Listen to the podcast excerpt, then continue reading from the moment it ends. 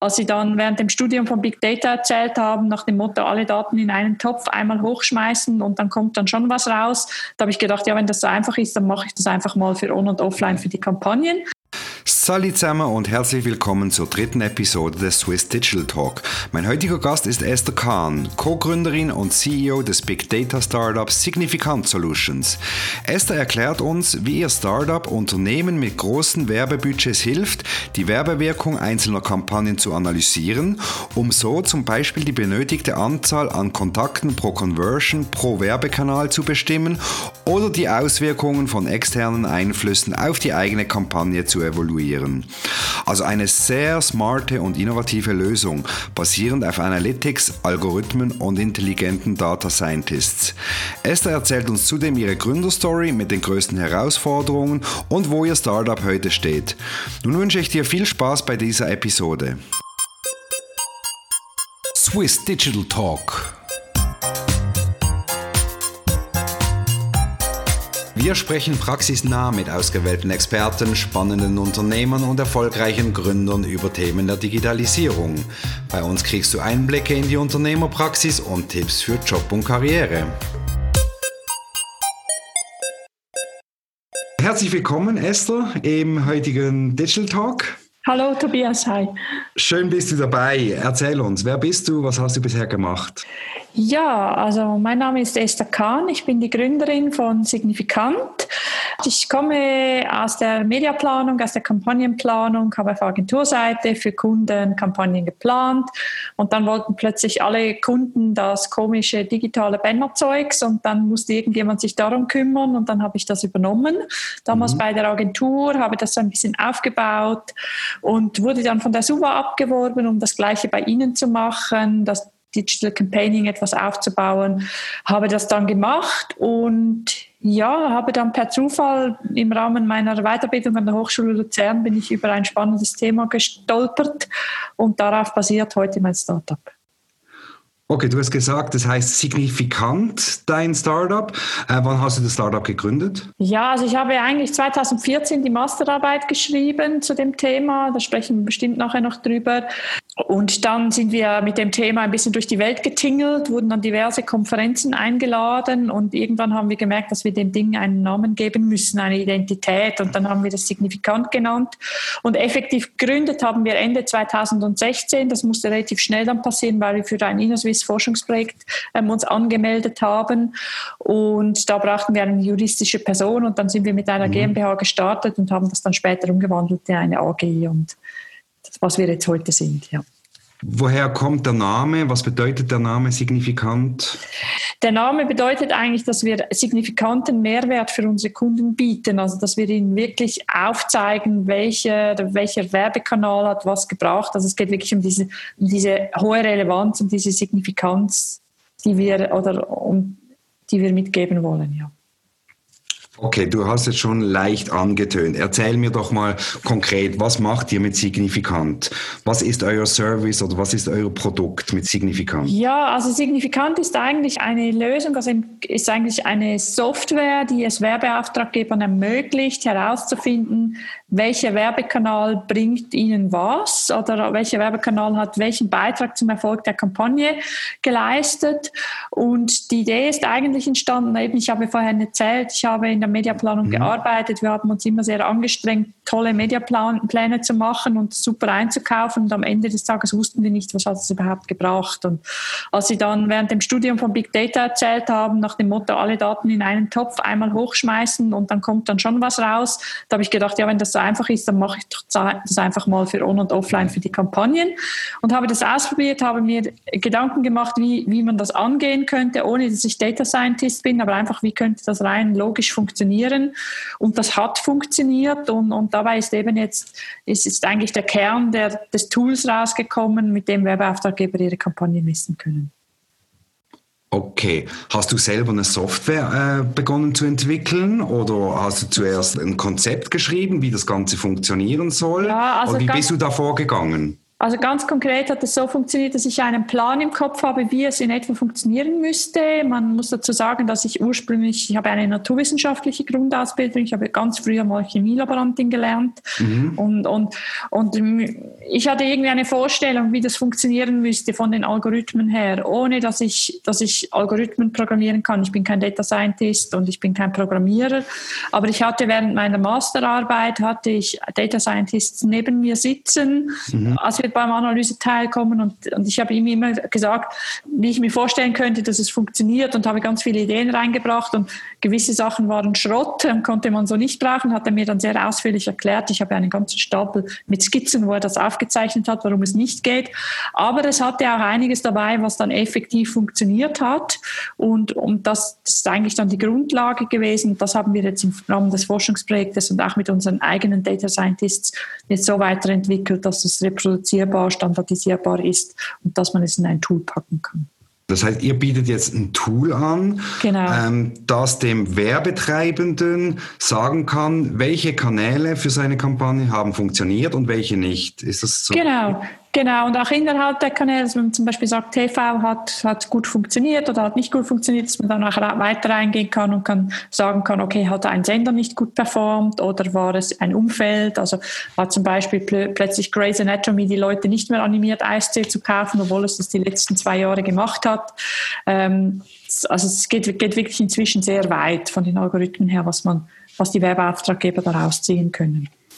Okay, also das hört sich ja mega spannend an. Ähm, grundsätzlich, also ich war ja selber mal auf Kundenseite, habe mhm. auch mit Medien, äh, Mediaagenturen zusammengearbeitet und natürlich, das war ja immer so ein bisschen wie die Herausforderung, dass man weiß, welcher Kanal bringt genau. jetzt effektiv was. Also man hatte natürlich gewisse KPIs wie eine, eine Reach, ein GRP und so weiter oder die ganzen KPIs, die kennst du selber.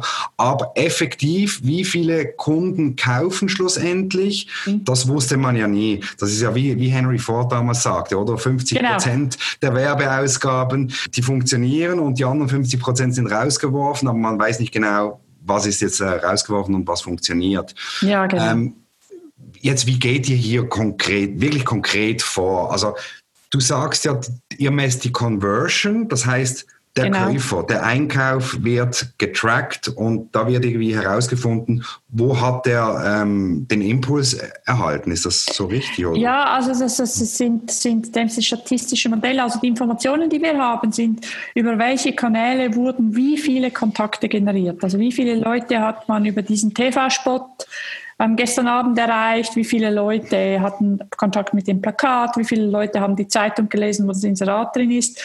Das sind eigentlich die, die Daten, die es, die es in irgendeiner Form irgendwo schon gibt, ähm, die wir eigentlich einsammeln. Teilweise arbeiten wir mit granulareren Daten, als das sonst die Mediaagentur zum Beispiel macht. Also wo wir wirklich, wir nehmen das Zeug wirklich auseinander. Also wir haben sehr granulare Kontaktdaten und was wir als Gegenstück brauchen, ist eine zählbare Konversion. Das kann zum Beispiel der Abverkauf eines Eistees in der, in der Migros sein oder, oder im Coop oder wo auch immer. Oder das kann auch sein, wie viele Leute haben eine Webseite besucht eines, eines Autoherstellers wo ein, oder einen Konfigurator durchgespielt und so. Also wir brauchen mhm. eine, wir haben die zählbaren Kontakte und wir brauchen eine zählbare Konversion. Und dann ist eigentlich das Kern des Ganzen, ist diese, diese Time-Lag, dieser Zeitversatz zwischen Werbekontakt und Konversion. Das ist die große Herausforderung der Lösung wie funktioniert dieser Zeitversatz und was muss man da, wie kriegt man die Konversionen mit den Kontakten zusammen? Das ist eigentlich das, die große, die große Herausforderung. Und wenn man das einmal hat, dann sind es klassische Media-Mix-Modelle, die dann, die dann sagen, okay, wie viel von den Konversionen kommen jetzt aus, aus, ähm, aus TV und aus Print und aus Online. Aber dieser Zeitversatz, das ist eigentlich, das war so ein bisschen, wie, wie geht man das an? Das war der Kern des Forschungsprojektes dann. Okay. Und die Daten, jetzt die Konversionsdaten, die kriegt ihr dann von den Kunden? Oder woher kriegt ihr die? Ja, die kriegen wir meistens von den Kunden, teilweise auch, auch von Partnern. Ja, weil es ist zum Beispiel Markenartikler, die haben oft, ähm, haben die, die Daten nicht selber, wann was gekauft wurde. Die genau. wissen, was sie X-Factory geliefert haben. Da haben wir verschiedene Partner, wo wir je nachdem die Daten beziehen. Also wir haben Partner bei, bei Retailern, wir haben Partner im Gastrobereich, ähm, wo wir Daten kriegen, die wir dann verwenden können, mit denen wir die Modelle laufen lassen können. Okay. Wer ist jetzt da eure Zielgruppe, eure Kernhauptzielgruppe? Ähm, kann, das, kann jeder, der ein Business hat, zu euch kommen und sagen, ich will jetzt meine, meine Werbekampagnen analysieren lassen? Oder gibt ja, es da spezifische Zielgruppen? Die Kampagne muss eine gewisse Größe haben. Also die Kampagne ähm, sollte schon eine, eine, eine etwas, etwas größere Kampagne über mehrere Wochen sein. Also wir sagen so, unsere Zielgruppe sind eigentlich Werbeauftraggeber mit jährlichen Spendings so ab zwei Millionen ungefähr pro Jahr. Okay. Ähm, es ist natürlich auch möglich, dass, dass ein kleineres Unternehmen, das jetzt einfach mal eine große Kampagne macht, wo sie mal eine halbe Million ausgeben, ähm, dass man einfach in einem, einem One-Shot eigentlich diese Kampagne einfach mal misst und schaut, was ist dabei herausgekommen. Aber was eigentlich das Kernbusiness ist, ist, dass wir wirklich ähm, ähm, während der Kampagne ähm, eigentlich live auf Wochenbasis ähm, analysieren und auf Wochenbasis Analyseergebnisse zur Verfügung stellen. Und das ist meistens für große Unternehmen, die, die dann auch, die dann auch ähm, auch die Mittel haben, um mit den Ergebnissen umzugehen, ist das für die meistens spannender und, und deswegen sind es eher größere Werbeauftraggeber. Ich würde sagen, so ab, ab zwei Millionen macht das, macht das Sinn und für das andere ist es mehr so, so projektmäßig. Okay, aber Produkt- oder Dienstleistungsbereich spielt da keine Rolle? Ist völlig egal, ja genau. Also wir haben, wir haben von, von der Bank ähm, über, über Konsumgüter haben wir sehr viel ähm, Retail. Retail haben wir einige große Kunden. Es werden jetzt auch noch weitere Kunden dazukommen. Also Retail, ähm, da, da, verstehen, wir, verstehen wir sehr gut, wie diese Lag-Modelle funktionieren und so. Ähm, ja, aber wir haben da wirklich querbeet, dann sind die Kunden, mit denen wir zusammenarbeiten. Ja.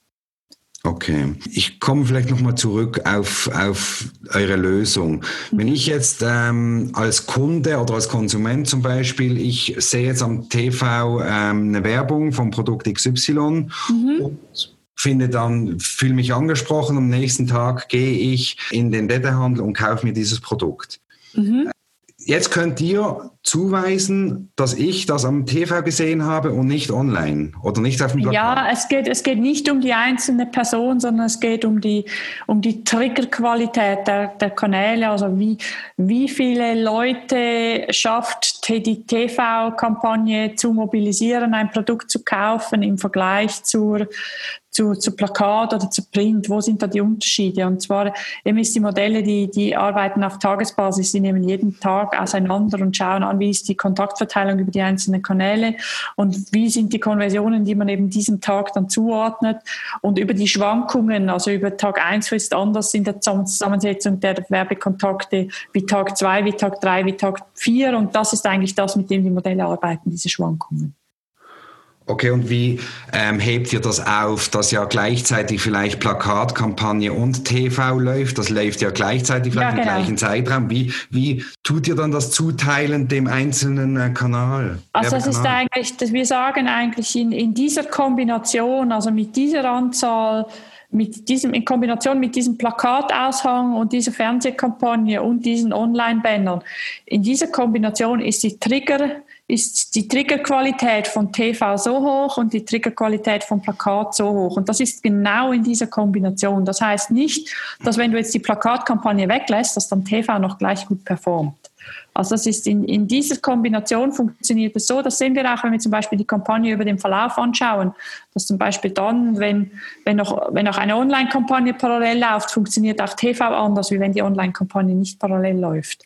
Und, und da, da siehst du eigentlich, dass die Woche 1 funktioniert TV anders als in der Woche 2. Und warum funktioniert es anders? Ja, aha, da ist die Online-Kampagne nicht mehr parallel gelaufen. Oder, oder eben da hat, da hat das Umfeld XY nicht gut performt. Ähm, das ist eigentlich das, was wir liefern.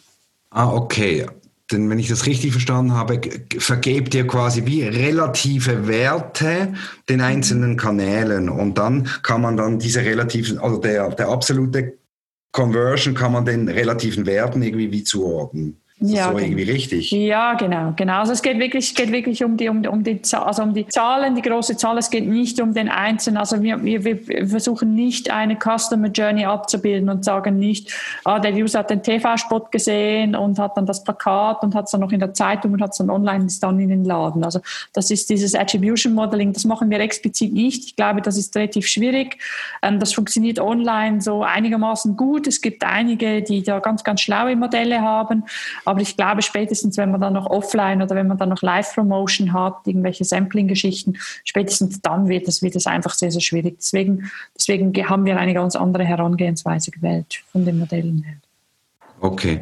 Und das Ganze passiert rückwirkend? Also was ist genau die Zeitverzögerung, die man, die ihr messt? Oder wenn jetzt eine Kampagne irgendwie im Monat äh, Juli funktioniert und dann eben die äh, Einkäufe, äh, die Conversions kriegt ihr vielleicht dann erst im August, dann rechnet ihr das rückwirkend aus? Ja, genau. Also, also es ist meistens also äh, ähm, bei, vor allem bei größeren Kunden machen wir eigentlich quasi Live-Analysen. Also das ist, dass wir auf Wochenbasis die, die Werbekontakte, ähm, die, die mhm. sammeln wir selber ein, die Konversionsdaten bekommen und auf Wochen und Woche für Woche analysieren. Also es hat für die Werbeauftraggeber den großen Vorteil, dass die, die Ergebnisse auf Wochenbasis haben. Und, und oft bei anderen, anderen Media Mix Modelings, da wartet man mal die Kampagne ab und dann dauert es ein paar Monate, bis man die Resultate kriegt und dann läuft schon die nächste Kampagne und dann hat man vielleicht mal die Daten der vor, vorherigen Kampagne. Und bei uns ist wirklich, weil die Herangehensweise anders ist, weil wir, weil wir die, Kampagnen viel, viel mehr auseinandernehmen,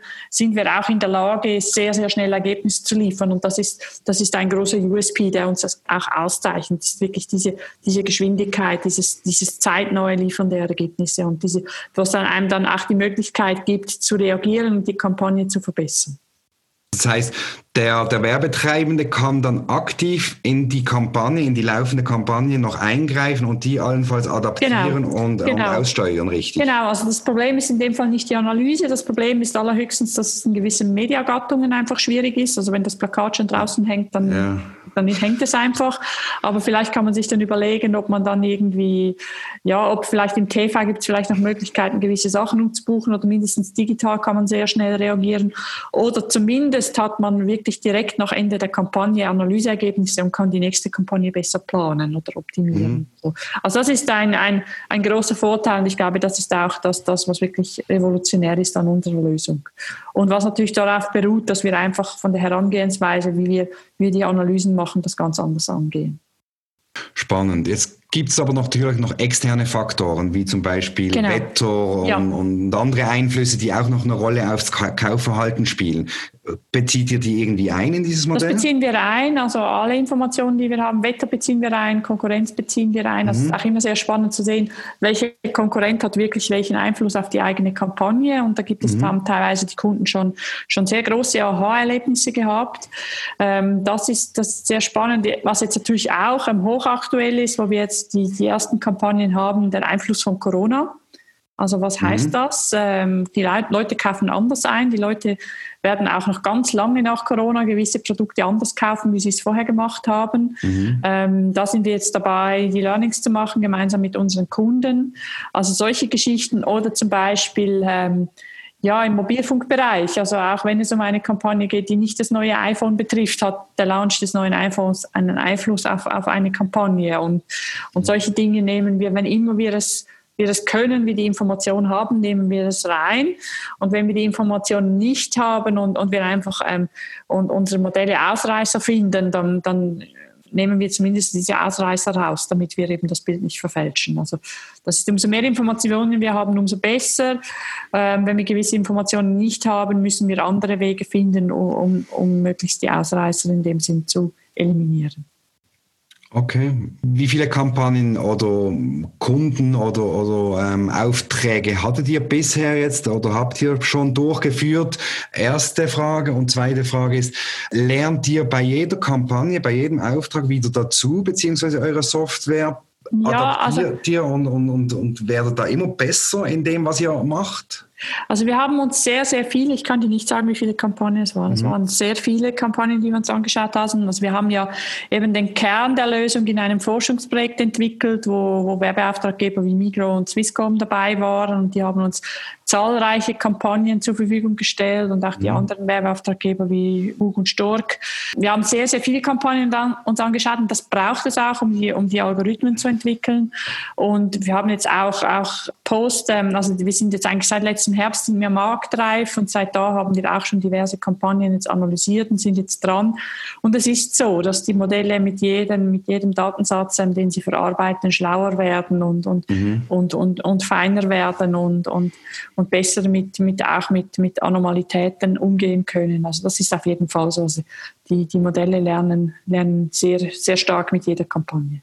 Ist da eine Art künstliche Intelligenz oder Machine Learning dahinter in eurem System? Ja, ja, ja, auf jeden Fall. Also, also Machine Learning ähm, ist, ist ein großes Thema, ähm, kommt an vielerlei Punkten zum Einsatz. Ähm, ähm ja, und auch natürlich dieses, dieses also umso weiter das jetzt an die Automatisierung geht, also im Moment ist es, im Moment das Tool wäre in der Lage, den Algorithmus selber auszuwählen, aber, mhm. aber da wir mit jeder Kampagne noch lernen, sitzt da bei jeder Kampagne im Moment noch ein Mensch dahinter, schaut sich das nochmal an, entwickelt das gemeinsam mit der Software quasi weiter. Ähm, ja, aber es geht ganz, ganz klar in diese Richtung, ja. Okay. Mhm. Ähm, jetzt habt ihr ja schon einige Kampagnen äh, analysiert und, und ähm, mit Kunden zusammengearbeitet. Was hat jetzt konkret euer Kunde davon? Gibt's da, kannst du einen irgendeinen Wert nennen, wo der Kunde irgendwie ähm, einen Mehrwert hat, also mehr Conversions oder weniger Kosten? Oder ja, also das, das Minimum, was wir, was wir herausbekommen haben mhm. aus den Analysen, ist, ist ein Einsparpotenzial von rund 4% des Budgets. Und, und wenn man 2 Millionen, 4 Prozent, das ist schon eine ordentliche Zahl. Und, und es gibt auch Kunden, die 10 Millionen oder 100 Millionen oder noch mehr ausgeben. Also da schenkt es dann schon ein. Und das, das war jetzt meistens so im ersten Durchlauf. Also, also es ist eigentlich so, unsere, unsere Lösung funktioniert so, dass man im ersten Durchlauf schaut man mal, ah, da könnte man gewisse Dinge anpassen, dann macht man das mal, ähm, dann schaut man, wie gut hat es funktioniert, was hat es wirklich gebracht und, und dann dreht man am nächsten Rädchen. Also es ist eine, eine kontinuierliche Verbesserung. Und, und von daher ist es wirklich, also entweder eben ein Einsparpotenzial von, von rund 4 Prozent bereits, also mindestens 4 Prozent im ersten Durchlauf und, und das wird dann immer mehr und man wird immer besser, man versteht die Kampagnen immer besser. Ähm, ja, und hat, hat natürlich auch eine Grundlage, um, um jetzt über Konditionen zu sprechen mhm. oder, oder irgendwie nach dem Motto, ja, also wir sehen, dieser Kanal wirkt doch viel besser als der andere Kanal. Ähm, vielleicht anstatt den Kanal einfach zu streichen, kann man dann vielleicht auch schauen, dass man anders einkaufen kann und so. Ähm, ja, also es, es, es, hilft, es, es hilft in vielerlei Hinsicht. Also es gibt auch Werbeauftraggeber, die sagen, sie brauchen das Tool in erster Linie dazu, damit sie in die GL rapportieren können mhm. und ihre Marketingbudgets verteidigen können oder, oder halt eben argumentieren können, warum sie jetzt, warum sie jetzt mit mehr Budget noch mehr rausholen können oder so. Also es ist die Anwendungsbeispiele sind sehr vielfältig. Also, also das, das, was man da, man kann auch wirklich, man hat auch wirklich ähm, strategischen Impact. Also man, man, versteht auch besser, welche Jahreszeiten, welche Wetter. Also man kann mhm. zum Beispiel, es gibt Kunden, die lernen, dass wenn es regnet, erst recht Werbung zu schalten. Bei anderen ist es umgekehrt und auch bei Produkten, wo man das gar nicht so auf dem Radar hat. Also mhm. ja. Mediaagenturen, sind Mediaagenturen Mitbewerber von euch? Äh, schauen die euch als Mitbewerber an oder ähm, kaufen die bei euch zum Teil auch eine gewisse Leistung ein? Oder wie, wie verhält sich euer Produkt bzw. Eure, eure, Firma zu, zu, zu den Medienagenturen? Also es gibt einige Mediaagenturen, mit denen wir sehr partnerschaftlich zusammenarbeiten, mhm. dann in denen wir gemeinsam mit ihnen für ihre Kunden arbeiten. Mhm. Unser Modell ist ganz klar so, dass wir sagen, nur der Werbeauftraggeber kann unser Kunde sein. Ähm, mhm. das hat, hat verschiedene Gründe, warum wir das so machen, aber das ist wirklich, ähm, ja, wir, wir wollen wirklich Partner der Werbeauftraggeber sein. Ähm, wir arbeiten aber eben mit den Agenturen zusammen und, und einige sind sehr offen, andere haben teilweise eigene Modelle. Ich glaube, ich glaube, die Schwierigkeit, die Agenturen haben, dass es zum einen ist es für die Agenturen ist es nur ein Teil ihres Business. Die Agenturen haben eigentlich ein anderes Business. Also es ist immer, man macht das zwar noch, man hat noch Modelle, es hat viele gute Leute, die auch an diesen Modellen arbeiten und so. Aber äh, ich meine, was die Mediaagentur immer hat, am Schluss ist die Mediaagentur auch die, die einkauft und die, die die Planung vorschlägt. Und und, und, das ist irgendwie so, wie, wie wenn der Anwalt und der Richter die gleiche Person sind. Also das ist irgendwie, das ist, ich denke, ich denke, die Werbeauftraggeber ähm, freuen sich, wenn sie einen neutralen Partner haben im Ganzen, der ihnen eben, der die Kampagne eben nochmal noch mal anders von einer anderen Seite anschaut und nochmal andere Inputs gibt. Und ich denke, die Idealkombination ist, wenn man dann, wenn wir, indem sie die Analyseergebnisse geliefert hat, gemeinsam mit der Mediaagentur schauen kann, ja, und wie holt man jetzt das Maximum aus dieser Kampagne raus? Ich denke, das macht, macht am meisten Sinn für alle Beteiligten. Mhm. Okay. Kommen wir mal zu, zurück zu, zu deiner Firma oder zu deinem mhm. Startup. Also du hast gesagt, ihr seid eigentlich operativ, wenn ich das richtig verstanden habe, so richtig live mit eurem Produkt seit letztem Jahr. Mhm, das, genau. Und aber gegründet seit 2016. Ähm, Erzähl uns doch mal, wie hast du gegründet? Hast du alleine gegründet? Ist es deine Idee? Hast du mit Paten gegründet? Ähm, hast du Investoren gehabt? Wie bist du da vorgegangen? Erzähl uns mal doch die Geschichte. Ja, also, also es ist, ich hatte von Anfang, also damals, als ich die Masterarbeit ähm, geschrieben habe, habe ich meine Co-Founder kennengelernt, ähm, Robert mhm. Schumacher und Camilo Jantosca. Mhm. Die haben beide bei SaaS gearbeitet damals ähm, und ich habe verschiedene Unternehmen angefragt, ob sie mir Analyse. Manpower und Tools zur Verfügung stellen und bin, bin dann eben wegen Robert und wegen Carmelo ähm, Jan Tosca bei, bei SaaS hängen geblieben. Mhm. Und, und die sind eigentlich seit Anfang an dabei und haben dann auch mit mir, mit mir ähm, gegründet, also beziehungsweise sind dann dazugekommen, als wir dann die Umwandlung gemacht haben in die AG formal, aber waren eigentlich von Anfang an wirklich involviert und dabei und sind aber ähm, eher im Hintergrund tätig, sind jetzt auch im Verwaltungsrat, ähm, haben andere Daily Jobs daneben. Ähm, operativ bin ich dann mal gestartet, gemeinsam mit der Hochschule Luzern. Am Anfang hat vor allem die Hochschule Luzern entwickelt. Mhm. Dann nach und nach haben wir das Team weiter, weiter ähm, aufgebaut, ähm, haben auch das Management verstärkt. Inzwischen ist Conny Schmid als, als, als Co-Founder oder als sogenannter Late Co-Founder ähm, auch mit am Bo im Boot und ähm, ja, das Team ist gewachsen. Wir sind inzwischen, wir sind inzwischen 14 Leute, ungefähr 10 mhm. FTEs, hat auch einige, die Teilzeit arbeiten, haben ersten Mitarbeiter in Deutschland und so.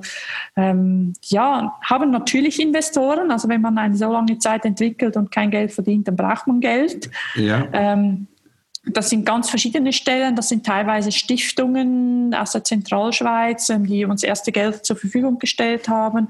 Das sind auch Business Angels, ähm, die eingestiegen sind. Also wir haben haben die glückliche Situation, dass wir von den beiden größten Business Angel Clubs die Präsidenten haben, die bei uns investiert haben, also Johann Schlieper und, mhm. und Thomas Dübendorfer. Ähm, Johann, der sehr, sehr früh eingestiegen ist, ähm, Thomas, der jetzt vor kurzem eingestiegen ist. Ähm, ja, also wir sind, wir sind, glaube ich, sehr gut vernetzt in der Startup-Welt. Ähm, wir haben sehr großes Interesse auch von Investoren. Ähm, das ist sehr, sehr spannend, ähm, gibt sehr viel Rückenwind und macht sehr zuversichtlich auch, auch für die nächsten Schritte.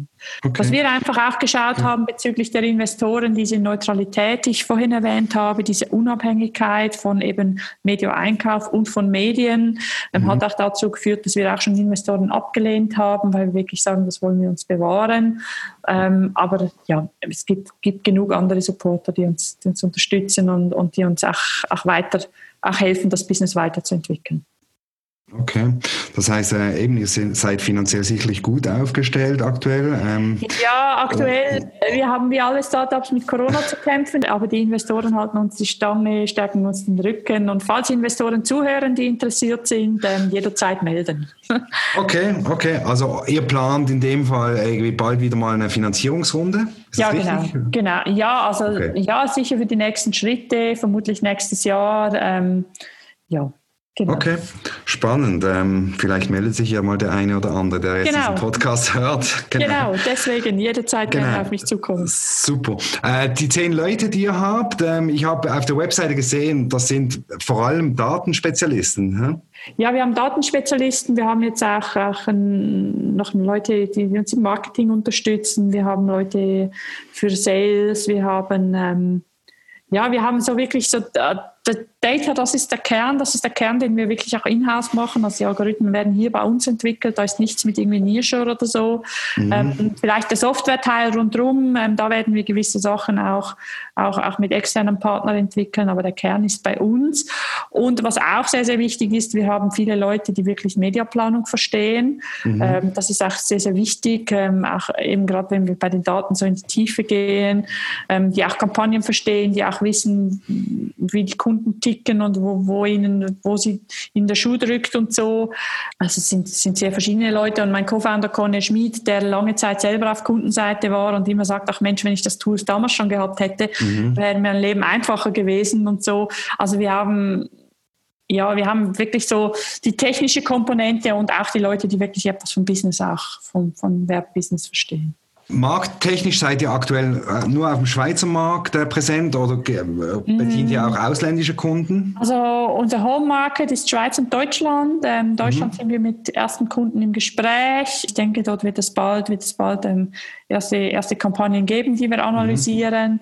Vor allem Deutschland, Schweiz. Ähm, wir sind aber auch schon, sind auch internationale Kunden schon auf uns zugekommen, wo es dann, wo es dann eher länderübergreifend wäre. Es ist so, dass eigentlich unser Modell, das funktioniert, denke, das funktioniert ziemlich auf der ganzen Welt. Mhm. Ähm, natürlich sind die Datenquellen etwas anders, das muss man anschauen, aber ich denke, das, das ist, das ist machbar und also, ja.